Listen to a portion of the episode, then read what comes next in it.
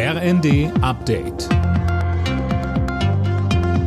Stündlich neu. Auf den Punkt informiert.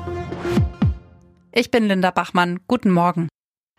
Bei seinem Besuch in der Ukraine hat Bundespräsident Steinmeier dem Land weitere Unterstützung zugesagt.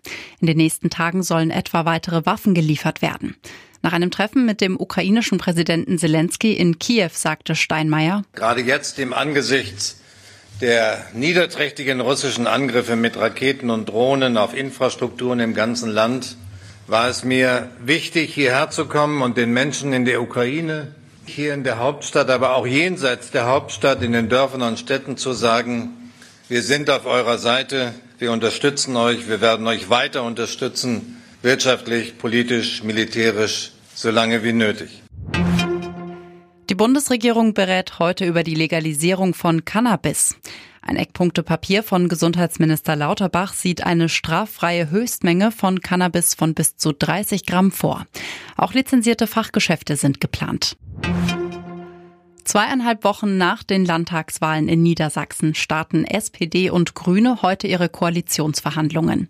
Sönke Röhling, und das soll ziemlich fix gehen. Ja, beide Parteien haben erklärt, dass sie angesichts der vielen Krisen schnell eine neue Regierung bilden wollen. Facharbeitsgruppen haben schon die Vorarbeit geleistet und deshalb ist man zuversichtlich, dass die Koalitionsverhandlungen schon morgen in einer Woche abgeschlossen werden können.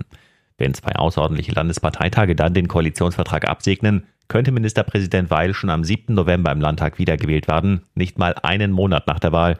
Das wäre wirklich eine Rekordzeit. Borussia Dortmund steht vorzeitig im Achtelfinale der Fußball Champions League mit einem 0 zu 0 gegen Manchester City. Und RB Leipzig hat mit Blick aufs Achtelfinale einen wichtigen Schritt gemacht. Die Leipziger besiegten den Titelverteidiger Real Madrid mit 3 zu 2, stehen in der Gruppe F weiter auf Platz 2. Alle Nachrichten auf rnd.de